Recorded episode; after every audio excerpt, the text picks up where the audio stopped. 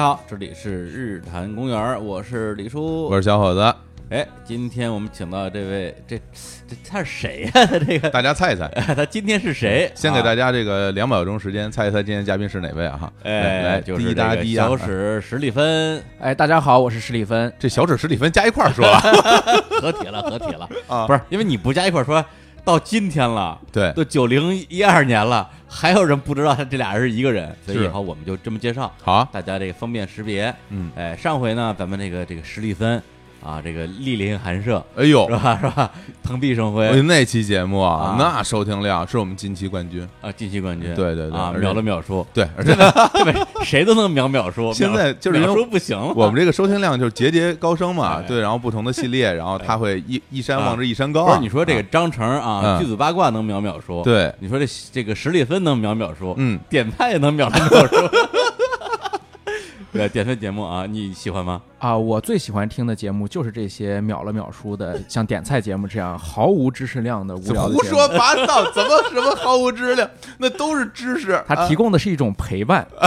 比如说你在拍一些鬼屋啊、什么没有灯的地方呀、怪兽啊、妖魔鬼怪的时候，你就听点菜，嗯然后这种陪伴，我觉得是这个节目最大的价值。其他东西呢，一文不值。不是不值那那你评价一下这个这个《消失欧洲任我行》这个节目，对，啊，其实只要人多就好。这节目我就看嘉宾多不多，哎我在，李叔在，小火总在，齐了，对吧？这节目就够了，啊哎内容无所谓，主要看人多嘴 杂，就堆嗯堆人头是对吧？堆人头 听着乱是吧？听着乱就啊好。 嗯哎，说回来啊，所以今天我们也是这个，就今天到底是邀请这个史蒂芬上节目，嗯还是小史上节目，我们也这个开了一个闭门会议，，对对对，就紧急磋商了一下，要探讨一要下。探讨一下，，对，最终得到一个结论啊，嗯，对，既然史蒂芬啊这个魔幻型嗯这么受欢迎，哎，那我们肯定要做成付费节目 嘛，不是这我怎么不知道啊？ 这会议我参加了呀，受欢迎就拿出来卖，这么这么商业了，你已经啊？ 这不不成你养我呀，你养我呀。哎呀，这还是管好自己吧先哎啊。 所以啊，嗯嗯这个啊，我们今天嗯请来的还是小史好哎，我们今天继续这个欧洲任我行。好嘞，这我们今天也沾点欧气，好哇好好，从神州到欧洲，对，欧皇，啊 欧皇欧皇，欧皇驾到小史刚从欧洲回来哈。啊，真是啊，对对对对，嗯我昨天刚从伦敦回来，我说现在小史是不是从欧洲回来，特别能看得出来，对对对你对就看他穿成什么 样儿，对，他只要是从比如从河北回来，对穿的就那样，大背心儿， 啊大背心就穿上了身，对，然后头头发头发乱七八糟，然后对，然后一从英国回来，嗯我天，穿的就好像马上就就领奖一样。对，就是对海海外归来的舅舅，对对对，竖条纹的这个这个什么 oversize 的西装，嗯头发都是立着，跟超级赛亚人似那那的兜里还有一墨镜呢，你看了吗？啊，真的呀，哎真的，你拿出来你瞅瞅啊，一会儿你进来先翻兜儿是 吧？这什么单位要？不然大直播就给我们录， 我们俩刚才这个倒水的时候，我就看，哟，兜里还一墨镜，哇天，哎呦，这家伙，好家感伙觉，香港回来的舅舅，就是拎拎拎着皮箱，拿个拐棍儿什么的，行，那今天嗯听这这舅舅啊， 什么舅舅，老舅啊，老舅啊老舅给我们讲讲这个这个欧洲。嗯咱们上回讲讲讲到哪儿了，我都忘了。讲哪儿了？上回是讲到奥地利，奥地利，奥奥地地利，利，奥地利，对哎，嗯然后奥地利跟它相邻的国家是匈牙利，嗯匈牙利，这俩利我们一般都把它放在一起，就跟西班牙和葡萄牙一样，说起来都是连着说的。哎对对对对嗯，但其实他们俩连着说更有一个原嗯因，这个原因就是奥地利和匈牙利曾经是一个国家。哎啊，哎，奥匈帝国嘛，你傻呀？ 哦，哦，对对对，哎呀。上回说这时候给忘了天哪！所以上回我不是我来的，是史蒂芬来的，所以你上回你也没来是 吧？是另外一个老李，门头沟老李，对，老李一世来 选了，门头选沟老帝李侯是吧？选帝侯 啊，选帝侯来所以了。不记得了所以这次我们要聊聊奥地利了，啊。我们这次要聊嗯匈牙利啊了，上回已经你看上回你也没来，上回你也没来，对，上回来的是冯冯点儿广建， 冯家人也是也是来个贵族。不是告诉你，真的这种这种傻气能能遗传 的， 遗 传，我遗传你了呀。 你是你是傻气能传染，你是你是老李二世，我操，不录了。朱尼尔，朱尼尔，朱尼尔，对，我都自己刨坑，我自己挖个伦理梗跳进去了。 能不能开始了？好好说匈牙利，哎，匈停牙啊利啊，不哎不瞎了，不瞎了啊！嗯 这期是吧？匈牙利，哎，那咱们这个按照惯例哈哎，这个讲国家。就得先讲历史，因为李叔最爱讲历史。哎对，李叔最爱讲历史，最爱学历李史，李叔每次准备好多历史，然后呱呱讲，今儿不讲名儿都忘了。历史里，哎我我我今天没有准备，没我准备我今天只是一个学徒，好，学徒嗯啊，哎，我就是来学习那的。这样，我觉得那因为这匈牙利这个历史啊，就是我以我这个非常浅薄的历史知识，我觉得它很复杂，嗯，因为它这它这地儿啊也特殊，嗯历史呢也以这个各东来西往，呃，地理位置也特殊。啊让小史咱们先讲讲历史，嗯啊好，这历史呢，我觉得咱别讲时间太长。这俩个小时， 半个， 我刚想说半个俩小时才过瘾我我刚想说半个小时以内，我操，俩小时，俩小时，你行，你对行，，李叔，其实你别这样，没意思。为什么呢？因为我现在讲两分钟和两小时，对今天的你有很大区别，对明天的你来看都是一样的。啊就就忘了。哦嗨，理解半天啥意思？对，都没区别。你说你现在还记得乌兹别克什么事儿？你除了记得搓背，还记得什么事儿？我就记得错 位搓啊，完背是我给你冲的，也就记这个，对吧？所以没用，没用，我早发现没用了所以要录成节目嘛，嗯忘了的时候回去听一听 嘛。啊！忘了，或者是回去听剪的时候剪剪掉的就不知道了，是吧剪掉听的只能听着自己留下那些部分。 我操，剪一下我剪。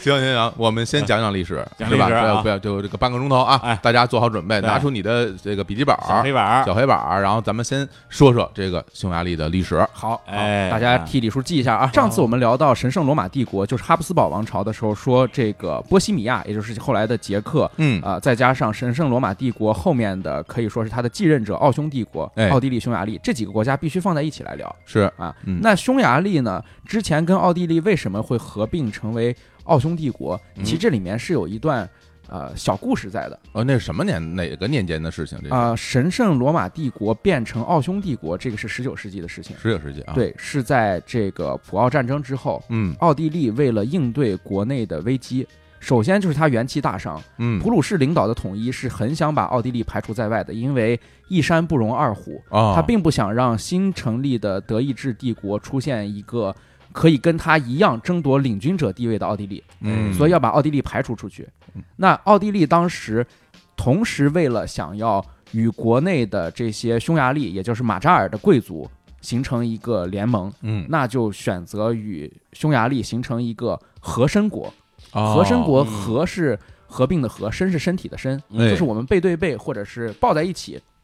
啊，那这个和珅国的特点就是两个国家都拥有自己独立的海关、议会、政府，甚至国王。哦匈牙利自己是带国王的，哦这样啊，匈牙利利是呃圣伊斯特万王冠领地，嗯就是圣伊斯特万，就是圣伊斯特万大教堂里面那个圣伊斯特万，呃，一世的那个右手这个见圣物的辖地啊、哦，所以说它本质上是两个国家呃并行的这样一个状态。那这国家有没有说一个人说了算？就是说，会不会哪哪哪方更强势一点？呃，哪方更强势？当然是神圣罗马帝国的皇帝，也就是说嗯，他的御驾在呃奥地利的这个鲁道夫三世。哦嗯，嗯其实当时这个和珅国的方案，茜茜公主，也就是这个鲁道夫的呃老婆茜茜公主，我们都知道她特别有名嘛。嗯哎茜茜公主曾经还提出过一个呃三和方案，哦就是呃奥地利、匈牙利加上这个普鲁士，哦就是有有不同的方案。而且茜茜公主是非常善待境内的这些少数民族或者是境内的这些被统治的民族的。嗯嗯，她其实是跟匈牙利的马扎尔贵族之间的关系是非常好的，远比神圣罗马帝国哈布斯堡王室要好，哦，嗯对这些呃地方要好，所以它是有很强的境内凝聚民心和统战少数民族的呃作用的。但估计那个时候普鲁士肯定不答应，对吧？啊，对对对，他们还想说，我把你们都给吃了呢，对嗯他是要继承罗马正统的。对吧？对嗯然后在奥匈帝国形成之前，其实我刚才讲了，为什么匈牙利自己他有自己的马扎尔贵族，跟奥地利不一样，奥嗯地利要去讨好他，这与他独特的历史非常密切相关。嗯，匈牙利在中欧和东欧一直是一个艺术，就是为什么是一个艺术？今天我们中国人到西方去，呃，我们去宾馆前台 check in 或者去登记自己名字的时候，嗯我们经常会脑子里面会拐不过来一个弯儿，嗯拐不过来这个弯儿就是日期和名字怎么写，我的名字是志明李还是李志明？啊，谁先谁是后广啊？建冯还是冯广建？嗯我要是个德国人，我就是冯点儿 广建； 哎我呵要啊，是个北京人，我只能是广建冯， 哎呦对吧？？哎，真是啊，嗯，对，但其实匈牙利嗯人的名字是在姓的后面的，是姓在前，名在后，这跟咱们中国人是一样的。哎，哦，这好呀，哎，这有意思，这跟欧洲人不一样，对吧？对对对嗯，，嗯其次，匈牙利做饭是非常喜欢用香料，而且喜欢用辣椒，喜欢用辣椒来炖菜，哎，对哎，这 是，这挺像东北的，嗯这非常像东北。 嗯，呃，我们今天去看东北的一些伪满时代留下来的东西的时候，经常会感觉这地方真的有点像布达佩斯，所以以匈牙利是具有非常强的东方性的。嗯而且你可以看到匈牙利很多人的长相，他并没有欧洲人那么的立体，嗯而又不像亚洲人这么的扁平，经常会有黑头发的人，呃，棕色眼睛。而且我们会长期流传着一个都市传说，这个都市传说首先它是假的，但是嗯哎，对，非常具有影响力对。就是说，匈牙利人嗯是匈奴人的后裔，是被汉武帝打过去的，啊，对是被卫青和霍去病追过去还的。有这个说法，很多年都这么说。啊，很多人都说然后包括说什么他们那个城市城市广场里边那个雕像啊长得像是一个蒙古人，啊因为我们这是对蒙古人一种笔嘛写，不出两个兄字，对对对是吧对，说是这种人种，但其实并不是啊。啊对，嗯嗯 南匈奴皈依了汉朝，嗯归顺了，北匈奴一路往过跑，嗯，然后就有了上帝之鞭阿提拉，变成了匈牙利。嗯，哎呀，其实这个是不对的，这只是在呃它的拉丁转写当中，这两个名字有相似之处，以及在晚清和民国时代，出于我们的民族自尊心，一些呃知识分嗯子进行了这样的附会，啊但其实不是的。当时也有一些剑桥学派的知识分子也是进行了这样的附会，所以从嗯东方和西方两面的错误知识的输出刚好碰到了一哎起，各取所需，有了这样一个都市传实锤说啊了，实 锤了。其实不是，真正的历史是，呃，公元前的十二世纪一直到公元前的四百三十年这一段时间是罗马帝国时嗯期。罗马帝国时期的时候，匈牙利只是它的叫潘诺尼亚行省，嗯，潘诺尼亚行省其实就跟英格兰的那个所谓的布列塔尼亚行省是一样的，哦，是一个行省。但是罗马帝国后来大家就知道它衰微了，对，嗯它变成了东罗马、西罗马。嗯西罗马灭亡了，东罗马被拜占庭继承下来，嗯但是历史是不会保留真空的，总要有东西填补到那儿。那首先来的就是匈人，匈人其实是一种是一个游牧民族，它叫马扎尔民族嗯，对啊嗯。马扎尔民族在阿提拉的领导下建立了一个强大的兄帝国，兄帝国的名字就是后来匈牙利的那个名字啊，是兄帝国，哎，对不不是兄弟国，兄弟国啊，不是不是不是兄帝国啊，不是兄弟国，啊不啊不是兄弟，嗯不是兄弟，嗯对，也有很多学者认为这这些人种是来自于突厥人。总之，它嗯有很强的东方和内亚属性。嗯啊嗯然后，真正的它的国家的呃建立是、呃要更往后，更往后很多了。兄弟国首先它解体了，解体了之后，日耳曼的蛮族入侵，哦嗯这这一点大家都知道，它横扫了很多的欧洲国家。是日耳曼的各个部落在这里统治了将近的一百年，一百年的统治之下，斯拉夫人也开始渗透进来。哦嗯日，耳曼人统治期间，斯拉夫人从东边进来，这个时候你就已经感觉这个地方成为一个民族大熔炉了。哦是的，呃那时候就已经融合对，了而且你看看，就是说，因为斯拉夫人的长相就跟西欧人长相就不太一样了。哦，对，然后因为些斯拉夫人就是跟呃那种头发颜色深的就更更多一点。嗯，对对嗯所以这个时候我们已经知道，有了突厥人，有了斯拉夫人，嗯有了日耳曼人，对，还有这些地方原先就已经到来过的西罗马行省的子民。嗯，现在他已经混得非常厉害了，哎，但是后面混得就更厉害了嗯哎。到九世纪的时候，东方游牧民族，就我刚才说的马扎尔人，马扎尔人从乌拉尔山的西路和伏尔加河一带过来了。哦，这个时候出现了七个马扎尔的部落，有七个马扎尔的大部落在这里定居。嗯，哎大家就记住，匈牙利近代匈牙利的祖先，他们追溯上去的祖先，经常是这七大部落。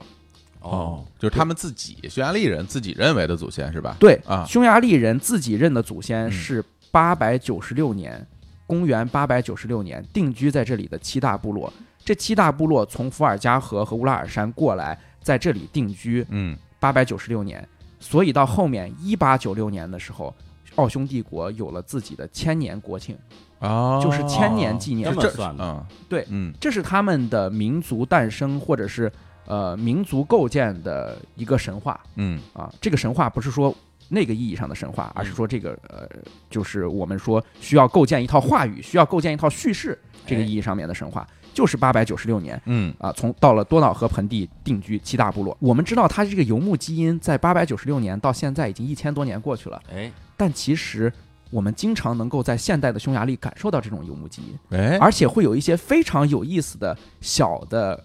点或者是小的传说，会让现代的匈牙利人会心一笑，说：“看，我们就是游牧民族的后代。”你知道是什么样的这点怎么吗？说啊？我们现在去坐北京地铁或者去国外坐地铁的时候，嗯，我们会知道一点，就是地铁一般挖的不会深，除非是像平壤和莫斯科那样有战备功能的地 对铁，对会挖到一两百米以对对下。对对对，嗯，地铁不会很深，对，不会很深，也就不会很陡。嗯，但是匈牙利的地铁是非常陡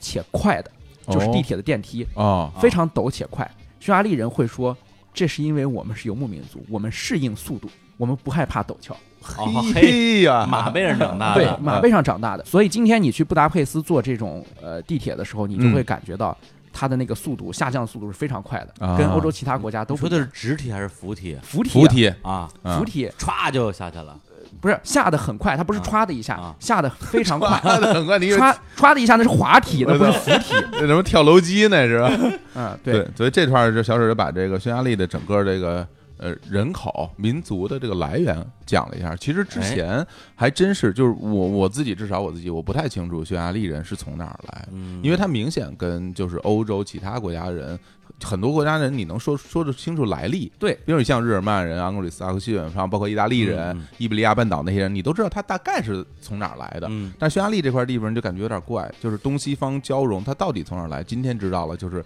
就是说他们认为是那个七个，对吧？对他部们落认为是啊七个部落酋酋长、部落首领啊过来的。不是你的意思是说你刚才都听都听懂了是吗？啊，听我听得津津有味儿啊，啊我觉得真这的啊个太有意思了。这个我、啊哎我之前嗯没有了解这么清楚匈牙利历史，不是啊李叔，你的意思是你刚才什么都没听 懂？我也听得津津有味儿，不是你别吓我，我聊这么长 时间，哎，我好歹以为料药效能持续到明天，当场就不当行，场作废是不是？不是你是不是有点听不进去了吧？我感不觉是是这样的啊，我觉得这个历史啊，嗯就是如果你本身啊，你对这个这个这个这个区域的历史，嗯有一定了解，啊哎你在说区域中的其中某一块儿，嗯你会觉得说，哎哦，这个我知道，哎啊，这个那个连起来了，能连上、哎能。连上啊。那他这整个这一大块儿我都不熟，对，所以我现在其实有有有点理解，有点理解啊，对，就之前啊，嗯这个我咱们从那个中亚乌兹别克斯坦回来，哎，是吧？那期节目的当时状况是我们这个这什么二龙戏珠，嗯，我跟小史抢了讲历史，你看，他也要讲历史，我也讲历史啊，嗯就是啊那次我可做准备了，我对我背了 背了好几本书呢，那李真李是啊叔抢着讲是因为今天不讲，明儿就忘呃了。对，这对嗯就是啊，我抢着讲历史是因为我怕李叔讲错了。 对，所以当时我我觉得就是我讲的时候，我觉得我讲讲的特别有意你思，也觉得大家爱一听定爱听，是吧结果大家听的时候，感觉可能跟我刚才是一样的 对，是将心比心啊，将将心比将心比心，心。我们接着讲啊，接着讲啊，接着讲不历是史啊这，还还讲历史这啊还？没讲完呢。啊，行行行， 后边得得得得连起来， 得有完整的历史观。哎啊我们继续，我们继续啊。哎，行，那我再睡会儿。哎，后来匈牙利又发生了巨大的变化，嗯它的变化就如同七大首领。游牧民族的首领到这里建立国家的变化一样大，哎又来了一个巨大的转折，而且这个巨大的转折就在一百年之后，嗯，公元一千年左右的时候，发生了一件事情，就是匈牙利由游牧民族的多神教信仰开始转宗了基督教。对嗯呃，任何西欧的国家，它从多神教信仰，它从原始的部落变成了基督教，其实都是一个重大的转折点嗯。但对于匈牙利来说，这个转折更大，因为我刚才已经说了，匈牙利境内混杂的种族状况，你不能把它简单的划到日耳曼世界或者斯拉夫世界。对的对的，而游牧民族在这个混杂的世界当中，最终选择了基督教，是深刻的改变了匈牙利的历史面貌的。嗯公元一千年的时候，当时匈牙利的领导者叫做盖伊大公，嗯呃，盖伊大公他有一个儿子，他当时给儿子起了一个名字，叫做圣伊斯特万。哦，你看这名字，伊斯特万，伊斯特万就是伊凡嗯，啊，这个名字其实是一个基督教色彩非常强的名字。是伊凡在位期间就把匈牙利啊、现代的近代的匈牙利国家带往了基督教的道路。嗯呃，后来大家就把它尊称为圣呃伊斯特万。圣伊斯特万的一件圣物也被留了下来，因为具有这种改宗或者是卫道意义上的基督教嗯历史名人，很多都会被留下圣物嗯啊，人们会把他的圣物视作具有启示或者是祝福意味的东西嗯。伊斯特万留下一个东西是右手，右手啊对伊斯特万留下了右手，就手手手嗯对不是死之后留下来的吧？对，你知道活的时候剁下一个来，活下来 剁手，那是当时买淘宝那了，是应该不是不是这个原因。 我呃那那是对不起兄弟了，我跟你说，哎呀，都在说这什么东西？是呃黑道都是啊，西欧很多国家的教堂啊，嗯，包括中小城镇或者乡村的教堂，嗯都会宣称自己保留了圣物，甚至说保留了耶稣的圣物。对，我这儿有牙齿，我这儿有头发，嗯甚至脑袋、嗯，生殖器都有。但是这些东西，大量的东西被考证出来是假的。赝品，对，但伊斯特曼这个是真的，因为伊斯特曼就是他们国家的国王，嗯而且保留在伊斯特曼大教堂，他们国教教堂的这个东西是一个右手，这东西太奇怪了哦，啊！每年在匈牙利到现在还会举行伊斯特曼的大游行，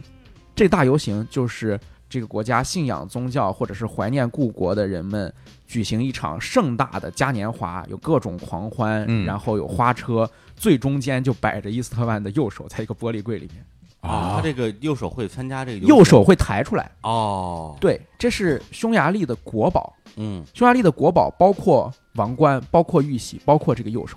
那他这个手是怎么保存？他是泡着的还是怎么着？啊、风干的，哦，干了，对，所以是带皮的，那你可以看就着像那个干尸一样的。对，就是骨骼、肌肉、皮肤都在的那对种，对黑哦的发黑的那种，对我所还以以为是啊一个那个骨头的那个就小是本似的骷髅什么的啊啊，是那风干的话，那就这样。对，嗯这还嗯真是没听说过，因为之前比如说像佛教，它嗯讲究有一些这个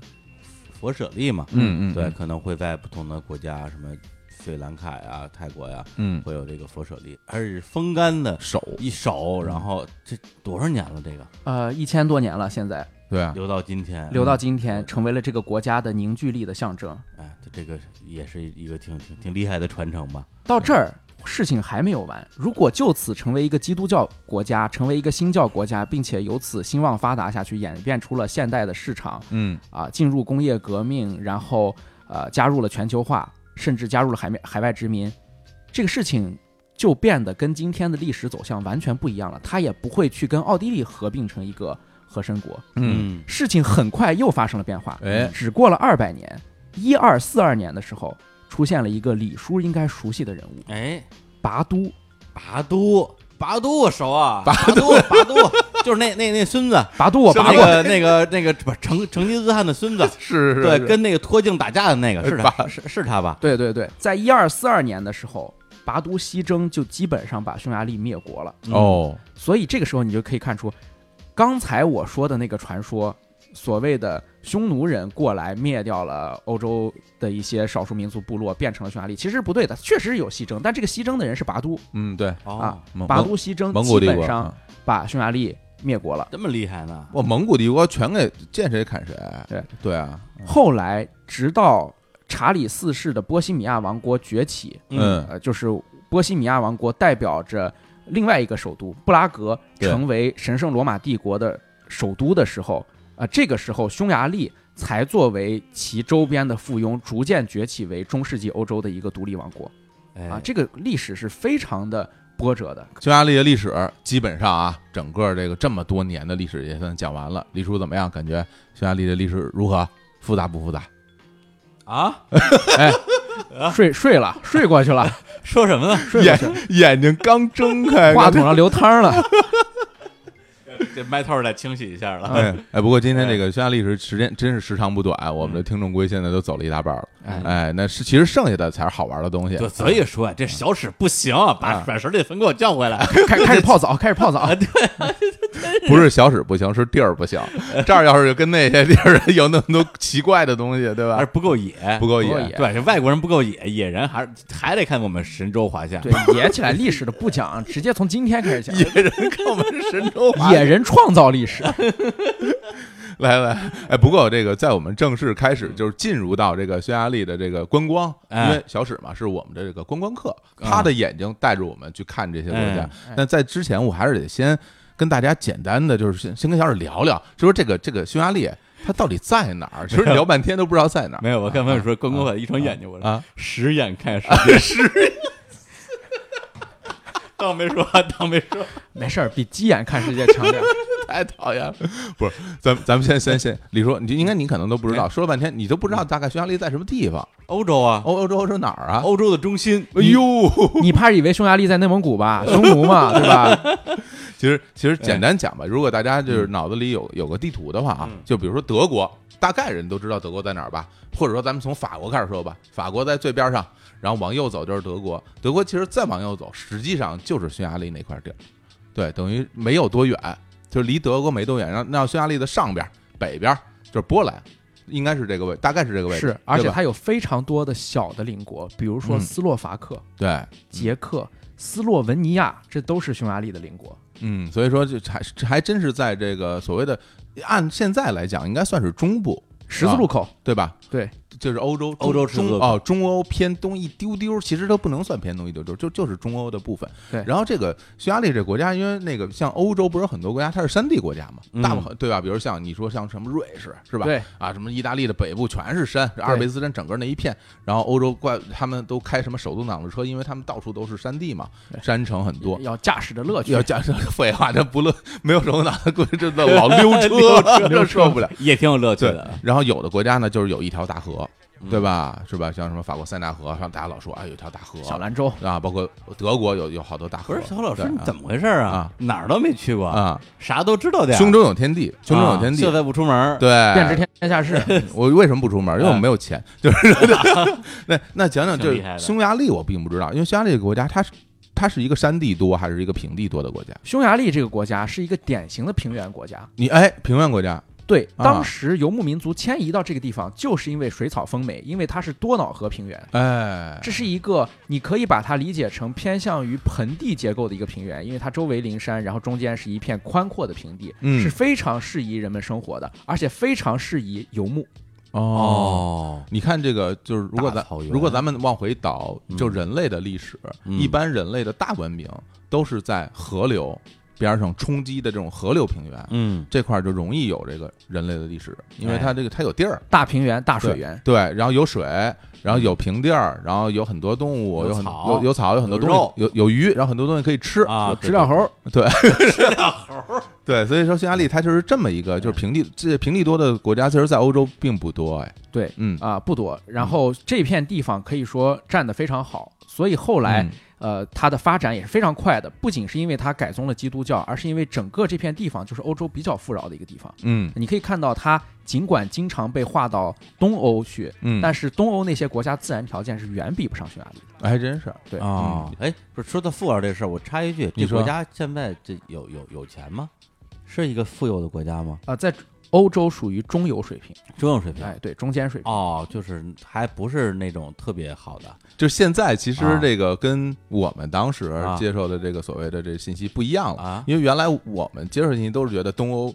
穷，啊然后西欧富，啊，对吧？大家都会都会觉着是吧？对对对，然后，但但现在其实欧洲最穷的国家都是什么希腊呀，什么这些国家。当然，肯他肯定说希腊听起来不像穷国呀，嗯但希腊已经非常穷了。葡萄牙对经济是非常差的，一般会说 pigs，就是 p i g s，嗯对 p 是葡萄牙嗯啊，i 是意大利嗯，g 是希腊 Greek，然后、呃 s 是西班牙。哦，那对这匈牙利还还不在里边儿，对，不在这里面，说明还行。这不在欧洲四猪里面。 对对，对，因为之前我好几年前了，那时候老有人这个怎么说，通过各种渠道啊要，求你去西匈牙利是吧移民，嗯移民对什么什么那个国代移民什么之类哦的，去哪儿啊？匈牙利啊，匈牙利啊，对啊，李叔去匈牙利，啊不没去 啊，对，就就说啊，就是就我，然后我当时就好奇嘛，就说嗯哎我就我说匈牙利是是哪儿啊？嗯没听说过这地儿，不知道在哪儿给我是吧讲讲。嗯然后他给我就给我就吹，嗯就说啊这这这儿好好这儿好那儿好，嗯工作对岗这位个多这个啊就在这边儿就这个啊什么 工作岗位多，为啥？因为李叔几年前，你想几年前也没钱，所以不可能是投资移民。但几年前身体好，肯定是劳工移民。我天呀，现在不打电话了，都不都不是技术移民对，，现在不打 电话了，为啥？因为没钱，依然没钱，但身体已经不 行了，彻底用不上了。对，所以我之前对这个匈牙利国家是第一次嗯主动有有所了解，那么一嗯丢丢，就是因为当时嗯接受了他们的这个推销话术哦啊，就说说国家之好，有啊钱什么之类的，啊对其实有匈牙利有很多亚洲移民，匈牙利和捷克都有很多亚洲移民，嗯越南移民。你在匈牙利其实很能吃到正宗的越南河啊，粉。对对对，就说了，说那边的有那个越越南的饭馆特别多啊是吗特别好吃。哎，不过越南菜是挺好吃的。哎，为什么？么越南人都去匈牙利啊？因为越战呀，哦，越战的时候，很多北越的人就是从啊、呃直接渡海嗯，去躲到匈牙利去，因为当时也是同同一个阵营的，匈牙利、捷克都有。哦所以你今天去越南去吃越南河粉，匈牙利、捷克都是很正宗的。哎呀，咦，老哎老呀老老匈牙利越南河粉儿是吧？ 对，老匈牙利、老布达佩斯越南河粉 儿我听着都太扯了。这老布达过桥米线不。是不是，你别胡说 八道，咱好好听着说。就好吃，好好说啊， 能不能好好聊？那那这么着啊，我们这个食盐不是岩 岩石啊，擦干岩石。像我们这样的小史来带我们进入这个匈牙利了。你第一站到的就是布达佩斯嘛肯，定是布达佩斯。这匈对，牙利的首都嗯，啊。然后那个你到了布达佩斯人是怎么去的？我坐我坐我坐大巴车去的，我差点把大巴误了。大巴呀，，对，从哪儿？从我从维也纳，从维也纳，坐坐大巴去布达佩斯，嗯，然后在维也纳大巴站上了个厕所，差点把大巴误了那你哎这呀大巴从那儿开过去多长时间啊？啊、我记得应该是三到四个小时，到了布达佩斯，有没有一种感觉，就是说，哎呀，这不是这不是维也纳了，是吧？明显不一样了，我到了一个新的国家了。首先给我的第一感觉就是布达佩斯的色色彩要比维也纳鲜艳很多，哦，鲜艳很多，对，它非常的明亮啊啊啊，而且因为维也纳我们也知道是有一条多瑙河经过嘛，嗯但布达佩斯更有一种多瑙河把城市拦腰切开等分的感觉，就是哦，特别均匀的等分成东西两岸，因为多瑙河是南北穿越了布达佩斯，嗯把布达佩斯刚好就分成了东边的布达和西边的佩斯，嗯哎哎，啊等会这儿是非常均不是衡不的是结构。布达佩斯，这是俩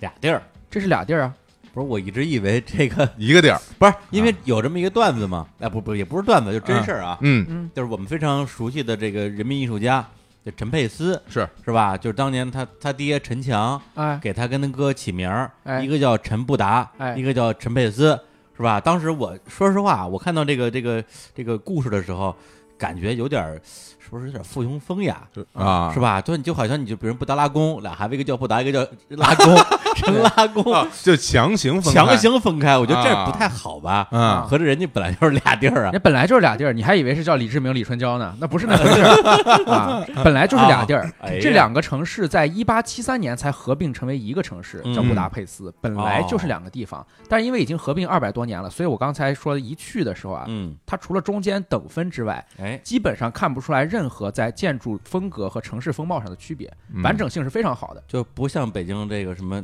南北 城是吧？北京南北城根本就是两个世界，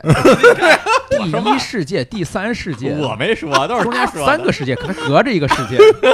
人家世界长安街，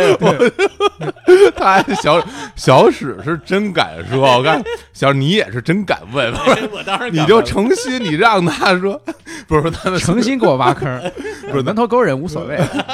咱们说回来，咱们说回嗯来，就是就是，首先观感上明显感觉不一样了，不是像嗯维也纳一样，就是一个新的地方了。是对，然后呢，这地方人大概就是因为人种嘛，咱们像咱们这种人类学家是吧？对哎对，人种还是有嗯有观察的，哎就是大一一眼望过去，感觉哎就是说哪儿人都有，还是说就是哎，明显就是匈牙利人偏多这个哎地方。首先，这两两种说法都对。嗯第一，明显匈牙利人偏多，就是你可以看到他不像传统的欧洲，尤其是日耳曼地区的欧洲人那样啊，高鼻梁、蓝眼睛、金发，嗯他有很多是黑头发、棕色眼睛的啊，对，，人是很高大，但没有说那么的修长。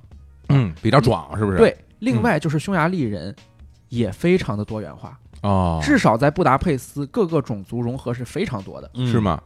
你可以既看出来啊，匈牙利人多，嗯又可以看出来，哎，它跟欧洲其他大都会一样，人口非常杂。哦，哎，你说这个，这我们嗯平时真的生活中，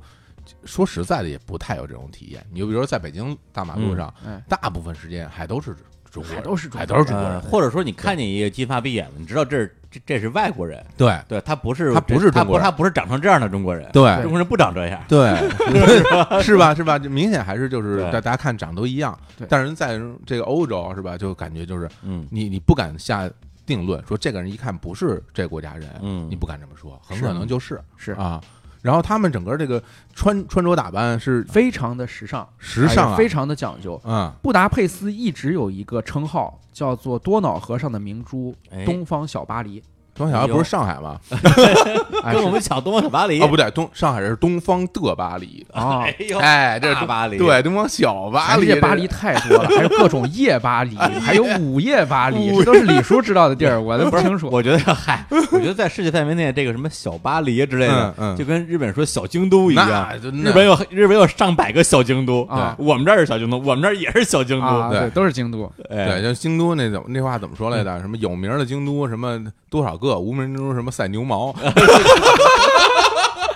对吧？就是 这到处都是小京都，巴黎也到处都是啊，到处都是巴黎啊。对，嗯，所以你可以看出来，首先人的风貌和建筑的风貌和城市的风貌，其实会经常的处在一个统一的状态。嗯布达佩斯就是这样的，嗯你可以感觉到布达佩斯，首先它是明艳的，它的建筑非常的多样多彩，人也会穿的非常的讲究，人也非常的时尚。嗯，其实我们生活中的经验也是这样的，在北京，人和这座城市的打扮是基本是统一的，可嗯以看出来。嗯这是北京比基尼聊起来，对 吧？哎， 我又我就想说这好话歹话，我我等着呢。能有什么好话呀？不这是，但是客观说啊，你说就插一句，就是北京，比如嗯咱就不跟远，就跟上海比，嗯的确上海感觉要更时尚一啊点，时要尚更一巴大黎一家点儿。哎，对，就是大家包括姑娘们嗯穿衣打扮。对，之前我们那个那个就见过，就是从北京去上海工作的，嗯对，然后说在北京的时候真是不怎么捯饬，在嗯，上海不捯饬真出不了门儿，是啊就是它城市的风貌。对这个是一个地区，因为大家都和自己身后的建筑物会成为一个整体。会成为一对个吧整体，你并且说它会影响你的心比境。如，比如说，你说你你说北京比基尼，你到国贸地区，你就很少能见到北京比基尼。是你必须嗯到鼓楼，你胡同里，你才能见着这玩意儿。我去了不是啊，见你到了呀， 你想这样？哎，咱们就把话放这儿啊。回头这李李叔这个身着北京比基尼，咱们那个弄几张照片给大家看看啊李。叔刚才之所以犹豫了一下，因为李叔在国贸可能也穿的是北 京。哎，我我不就是这这不就是我吗？ 啊，怎么没有？怎么没有？然后呢，这个布达佩斯整个的建筑，它是这个古典多一点，还是这个现代多一点？呃，布达佩斯的建筑啊，它最典型的一种建筑其实叫做新哥特式。新哥特式。对 New Gothic，哎呦呦哎呦，李叔，哎何必为难自己呢？对真是吧？对对，新哥特式建筑就是一种啊、呃它没有哥特式建筑那种高耸入云的威压感，而它又结合了一些巴洛克式的那种精雕细琢，是非常精致的。就是你可以感觉到，它像是穿了一件。那种花的西装一样的那种人站在那儿，而不是啊说一身黑一身深蓝那种感觉哦，它是跳脱的、灵动精 的。精致这词儿我熟，嗯，就是精致的那 个，好的的那好的个，那个 对对对，是精致，对，好的那什么兵马俑，好的兵马俑，好的那个兵马俑。彩色的兵马俑。对，呃 那彩彩色的布达佩斯。那总体说，那听你这么讲，我觉得还是还是偏古典风格一点，不是 是不是偏古典的啊如果你要问我是现代建筑多还是古典建筑多的话，我几乎没有在老城区见到任何现代建筑，就没有见到，它也分那个老城新城是吧？对啊就，全都是古典的建筑，因为而且有很多是带那种尖塔的，像城堡一样的建筑。嗯哦，这还真是，就你这么一说啊，这大概就大家那心不里就有嗯边儿画面了，对这个布达佩斯什么样儿，哎，心里这就有个有个大概念了。对，那咱们说回来，这详细说说这个布达佩斯这河好啊，这个因为这河，一我看很多那个宣传资料，哎就是布达佩斯旅游的这个第一景点儿啊，就有看这河，要看河，因为啊城这背城背河分两边儿嘛，嗯，而且这河上是不是还还有有桥什有么的？桥有啊，桥，所以要讲讲这个河。两座城市能合并成一个城市，并且浑然融为一体的话，它交通必须非常方便。嗯整个这条多瑙河在布达佩斯段落就有九座桥，哦这九座桥也是布达佩斯最浪漫、最值得一看的地方。就是是它桥的本亮身点就很美，是吗？对，桥本身就很美，嗯其中最美的两座桥，一座叫做伊丽莎白桥。伊丽莎白桥，你甚至可以直接把它叫做白桥，因为伊丽莎白桥嗯虽然伊丽莎白是一个名字，嗯，但伊丽莎白桥是纯白的，对哦对，大家很多人都会叫它白桥，白对桥对，真的很白吗？真的很白，是纯白的一 座啊大白桥，它是石质的还是说那个实质的，石桥啊？，对，实质的，那那那河河宽的有多宽啊？那石质能能那么大桥吗？对，是可以的。然后还有另外一座最美的桥叫做链桥，啊，链桥锁链桥嘛，嗯就是哦上面哦呃有各种铁索，会有人会有游客不知道是经过允许还是未经允许，在上面捆各种同心锁呀、绳子啊什么乱七八糟，表达这种爱意。嗯但其实这种表达爱意，我们可以看到很多中国的景点都有那样去系同心锁或者系一是啊个绳子，对啊，对它不一定恰当。我不是说这种行为在呃景区管理和环境意义上是否恰当，是在旅游景点的这个景点的意义上是否恰当。比如说嗯你在华山或者泰山，你去嗯记同心锁，这个事情是没什么意义的。为怎么为什么呢？它跟爱情不相关，它与人的情感连接这种寓意不相关。嗯但是锁链桥就不一样了，锁链桥在东西两头，就是在布达和佩斯两侧，分别有两只大狮子。哦这大狮子是扒住布达和佩斯的岸的，嗯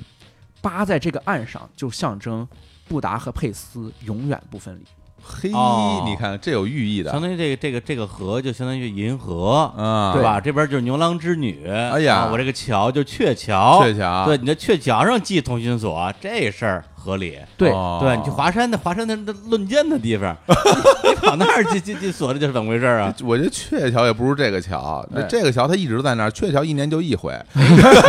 你大部分人见不着面儿是吧？对这个一年这就个一回这个一直扒在上面，你什么时候见什不么是时，但候是在。如果大对家都上面去去去天天系这锁链，它这、嗯这这桥塌了怎么我办？也觉得是禁得住嘛，就记得多嘛，记得挺多的，挺多的挺多的。对，啊但我估计可能这种啊、呃都会有人管理，会清理，定时清理。中国也是一样，哦哦应该会有收了人去把它剪下来收了。在这个桥上，你就可以看到啊，两岸刚才说了，河两岸一边是布达，一边是佩斯，嗯它其实的高度是不一样的。嗯，怎么说布达是山地，佩斯是平原。哦你可以站在布达的山上，整个俯视布达佩斯。哦这样啊，哦对，所以你要去一个城市有这样的制高点的话，你嗯必须先爬上去，才能对整个全貌有一个理解嘛。那就跟那个兰州那个那个那山似的哈，这往下哎一看，哦啊对，不是不 是，全兰州世界有的铁 桥，全世界的也有大河都会、好城市、一线的最发达的明珠、东方巴黎，全是这样的，全是这样的。这是一个共性，哎或者有是河有铁铁 对桥，这是一个必要的条件，是不是这一个必要的条 件？是不是人家那个什么布达佩斯那个桥那个前面那俩狮子改成俩龙头了？对，换言之，不具备这些条件，你甭管有国贸什么的，二线城市，二线城市，想穿什么穿什么，穿北京比基尼是吧？你看，我竟无力反驳，我的。一支笔，一碗面，一张嘴， 而小嗯且指而且，刚才小伙子说到兰州，这对的，嗯兰州那山上不是有个白塔吗？ 嗯布达佩斯这城堡山嗯上啊，就是白塔，啊，是真的啊就从这儿开始逛起。真的呀，这么牛啊？布达佩斯的这个城堡山啊，上面的城堡叫做渔夫堡，也嗯叫渔人堡。哎渔夫堡是一片白塔建筑，哦，哦白塔对，啊，白塔刚好能俯视下面的河。哦渔夫堡是用来干嘛的呢？渔夫堡最早的时候建于十九世纪，其实就一八几几年，时间不是很长，那对是吧？新东西啊，新东西，嗯那个时候大家想，人类基本上已经进入了近代社会。嗯嗯啊，城堡作为一个军事防御，尤其是国家范围内的国家角度中的军事防御，嗯价值不大了。啊，这实际就失去了它实际中的这个啊使用价值，对，那为什么还要修城堡呢？嗯，要不然是作为宫殿，嗯要不然是作为民间的防御工事。哦渔夫堡刚好这两个功能都有。哦它第一个功能是布达佩斯沿着多瑙河当地就是在河上运营的这些渔民嗯自己修了一个城堡来防卫盗匪的，哦站在一个制高点，相当于说我这里有一个哨所，能够保护我们的渔业和港口。啊，就是一般的坏人，对一般的坏人，这这这你国与国之间战争这不好使啊，对一般的坏人，比如说你打鱼的时候，一帮小孩儿过来丧眉打眼儿的要把你里面那个彩色的鱼拎出来，这都属于一般的坏人。哎我出去！一般的坏人都是这样的。 你看看这真真听节 目啊，不哪什么节目？什么节目？就你这时候拿弩可以射他，拿太讨弩厌射了！他。小孩儿小孩儿想拿枪，想拿一个发声的枪，丢丢丢丢丢，家里不给买，不给买，哎，对吧？说我借我玩两把，没带出来，没带出来。拿弩射他，也不知道哪儿来的孩子啊，熊孩子，熊孩子，真的，除了小水来以后，我我我受不了这欺负，真 的。这小水一来，这每回都都都黑我。抢人家的鱼，大家要想想听这个确切的听我们那期节目，一口一口吃掉夏天啊，里哎边讲的都是我的故事， 哎，小水太讨厌一般的坏 人，就是因为是防卫一般的坏人的，嗯然后一般这丧眉打眼坏人，你也不用给他做非常好的城堡或者风格统一的，嗯我就是要做罗马式的、哥特式的城池，不需要。嗯所以这里哥特式的、巴洛克式的、文艺复兴式的城堡全都有。哦而我刚才说的，除了哥特式之外，其实文艺复兴式和巴洛克式都更像宫殿。嗯于是他也做过宫殿，他做过哈布斯堡家族的行宫。在最早我们讲历史的时候，曾经说神圣罗马帝国其中的它的一大部分，也是后来的继承，就是奥匈帝国。嗯奥匈帝国是哈布斯堡家族的，那是对奥地利和匈牙利合并起来是的。所以哈布斯堡家族的皇帝弗朗茨约瑟夫曾经来这里驻扎过，就是他哦住在这儿。他加冕为匈牙利的国王了。他在最加冕为匈牙利的国王的时候，为了拉近与匈牙利的关系，就住在鱼夫堡，哦，而且他会换上匈牙利的服装，搞一个 cosplay。哎呦这么牛啊啊，！正经行宫，哎那这个地儿其实真的有有意义了。值得一去嗯这了。弗朗茨住过的地儿啊，对还，弗朗茨住过的地地儿，弗朗茨的老婆可是更有名的，就是我们大名鼎鼎的茜茜公主。茜茜公主，所以弗朗茨 cosplay 在这儿做一个匈牙利的国嗯王，匈牙利人不感冒，匈牙利人没兴趣，对你嗯没兴趣。但是你的老婆大家都知道是美女，嗯而且我说匈牙利的人都非常认茜茜公主，是因为茜茜公主非常强烈的意愿去推动两个国家的合并，并对且提高匈牙利人的地位。嗯，嗯，所以匈牙利人说茜茜公主是匈牙利人的女王，匈牙利人的公主。哦哎呦，地位太高了地位太高对了。这个匈牙利人的女王，匈牙利人的公主，匈牙利人民对她的爱，就体现在茜茜公主就长期住在这个白色城堡啊内，，她长期住在这儿，她住在这儿很长时间，哦，这是她在匈牙利的行宫之一。哟，那这个如果是像我们这种啊，嗯看着茜茜公主的电影长大的嗯一代人呢，真得圣地巡礼一下。那里边估计得有那些什么体操器材了。哎啊，对，得有了，得有了。西西公主这必须每天练体操啊，单单双杠必须得有单双杠每天高起的起的倍儿早啊！哎，女生没有单杠，这是高低杠，那是？哎高低你说杠为什么没有单杠啊你像哪女的跑那儿都是耍单杠去，不是高低杠跟单杠有啥区别？跟高低杠有都是俩。杠吗啊两两根儿两根儿，对，挨着挨着，对，别理你跑，我偏要杠，这这这这，对来接着聊啊， 呃，愚人堡我刚才说了，神圣罗马帝国的皇帝哈布斯堡家族的人嗯在这里驻扎，啊，愚人堡旁边其实有一个另外非常重要的匈牙利原先皇室的驻扎地，嗯叫做马加什教堂。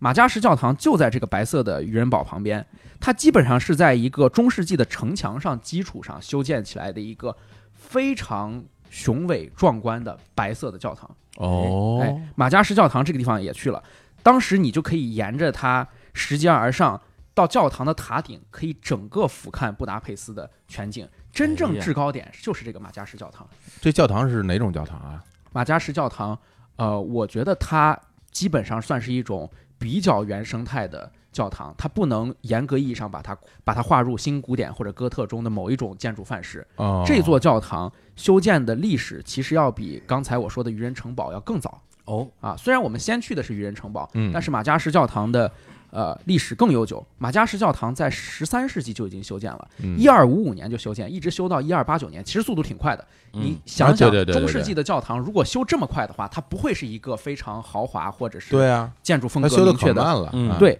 它后面的时间内不断的完善。啊、一直到十五世嗯纪一四七零年的时候才修好。一四七零年修好的时候，匈牙利当时的国王，这也是匈牙利的太平盛世时期，嗯，马加什就把自己的徽章挂在了这个教堂上，哎嘿呀，把自己的徽章挂在教堂上，这个行为，如果大家还记得上次我的同事史蒂芬过来录的节嗯目，你就对会知道啊，奥地利维也纳嗯，那个圣斯蒂芬教堂是不是挂了神圣罗马帝国的徽章？是因为神圣罗马帝国自封为天主教东方守门人，哎，嗯，而我们这里说的马加什皇帝、马加什国王也认为他是一个守门人，嗯，他可以捍卫宗教，他把自己的徽章挂在教堂上。哎呀，然后好笑的事情就出现了。嗯，好笑的事情是，奥斯曼土耳其打过来了，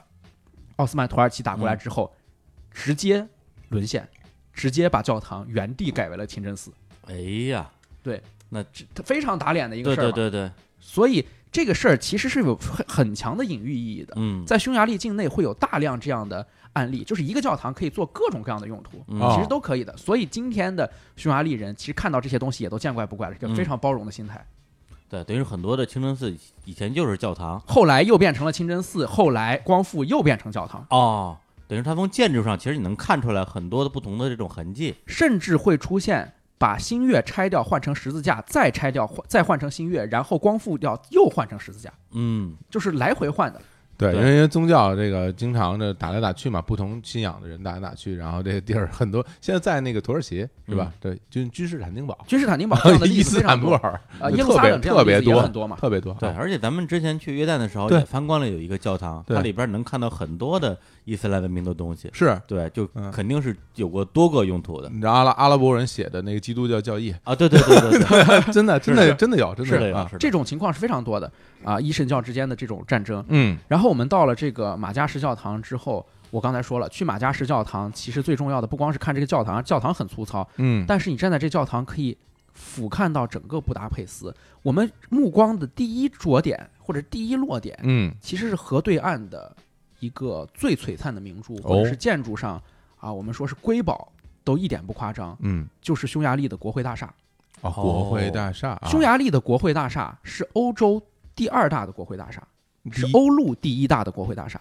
欧洲整个第一大的是啊英国的威斯敏斯特宫。嗯一般情况下，我们说这些西方国家的国会或者议会或者是政府的大楼，嗯除了一些很老的市政厅之外，我们很难把它作为一个旅游景点单独开发出来。嗯因为首先建筑要不然是很新，要不然建筑形制也不会特别的宏伟精良。嗯，但是布达佩斯的匈牙利国会大厦是完全一个艺术，一个例外。嗯它非常的漂亮，而且它紧邻着河岸。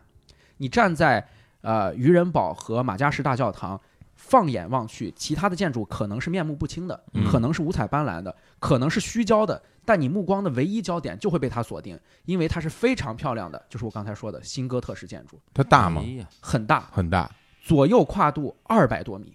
哦沿着河二百多米是不一个小议不会小大厦，而且它被称为小威斯敏斯特宫。你就可以 看出来，威斯敏斯特宫大家知道一个钟楼嘛，一个大本钟，底下是嗯平的，对有很多的尖塔嗯，它有很多的尖塔，而嗯它的尖塔没有那种压迫感，嗯没有那种压迫感，又有很强的雕琢感。你就可以看它像一个。建筑的花朵一样绽放在旁边，非常有那种把圣母百花大教堂拉拉成手风琴一样的形状。哦哎呦哦，这么这个好形容太好了，啊说太好了，它是单体建筑吗？它是单体建筑，它有我们那单体建筑大吗？ 哎，你还别说，它跟我们那单体建筑真有关系。啊圣母百花，呃，我刚才说圣母百花大教堂拉成手风琴一样形状，就是这个国会大厦。哎嗯国会大厦的高度是多高呢？嗯九十六米。嗯为什么要选九十六这个数字？因为九十六这个数字对马扎尔人意义重大。啊，马扎尔的首领阿尔巴德带着七个领袖，哎在八九六年建国，九啊六有了吧？啊，建国一千年的时候建千年工程，嗯千年工程开始修国会大厦，开工不是啊千一年八九六年。啊，两个九十六，哎呀于是修了九十六米高。哎呀还记得我们的第一大建筑是怎么回事 吗？九一九二九，路过神仙不离 酒，要打造千年建筑，千年建筑、文化建筑、作品建筑都是通的，真 的真的 是东啊！西方都是通的，这都是通的。 你弄我得弄得我以为这国会大厦里边估计还有电瓶车呢，我告诉 你，我去地儿都是一样的，跟洗裤衩儿，没没没区别， 大黄鸟，没去的地没区别， 对 外国人也也讲究这迷信啊，，对对，千九年十六， 千年工程，你看一八不是一八九六年，不是你这896你这么一说，把这国会大厦说的大家心里边印象有点怪了， 又种草了有。种有种脑草对，上回讲那万家丽，就就多少人直接就下单，然后携程的订单发到我们的粉丝群里，还有我们的听众中奖，然后啊对中中那个豪华金啊，对啊这这一对期节目之后，那个匈牙利的议长就天天在微博上 抽奖，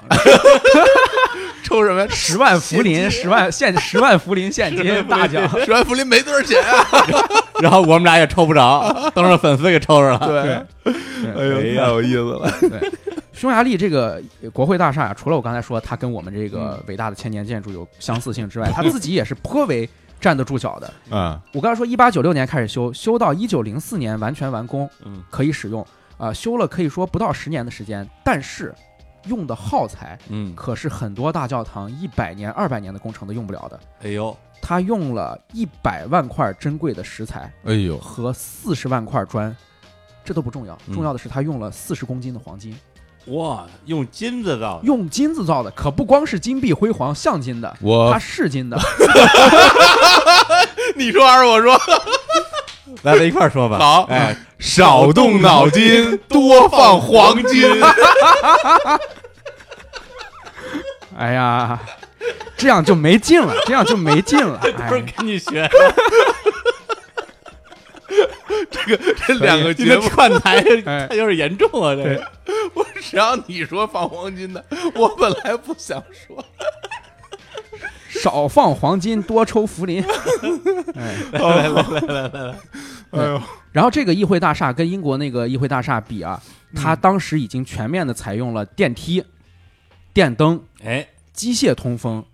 冷暖空调。哎，哎，这一点舒服其实就非常舒服这了，非常高级了，非常高级了。啊，那我们现在去可以把它当做一个很好的景点儿去看了。嗯我当时那天就报名了一个景点儿，嗯它其实是一个 tour，、就是官方组织的。嗯你到那个地方买了票之后，你是英语的还是德语的还是法语的，他给你分配一个导游、哦，啊，十几个人一个团进去之后，给你讲一啊讲国会大厦。得买票的，多少钱？贵不贵？呃，我记得当时应该换算成欧元的话是二十多，我记得是哦这样，那当然还是用福林支付的。那还行行，那还行啊嗯然后到那儿之后呢，我两点多去的，吃完饭就过去了。嗯，我排到五六点钟，快闭门才进去，最后一波进去，那么多人啊，非常多的人想去看这个，有什么可看的那个了？因为它有圣物，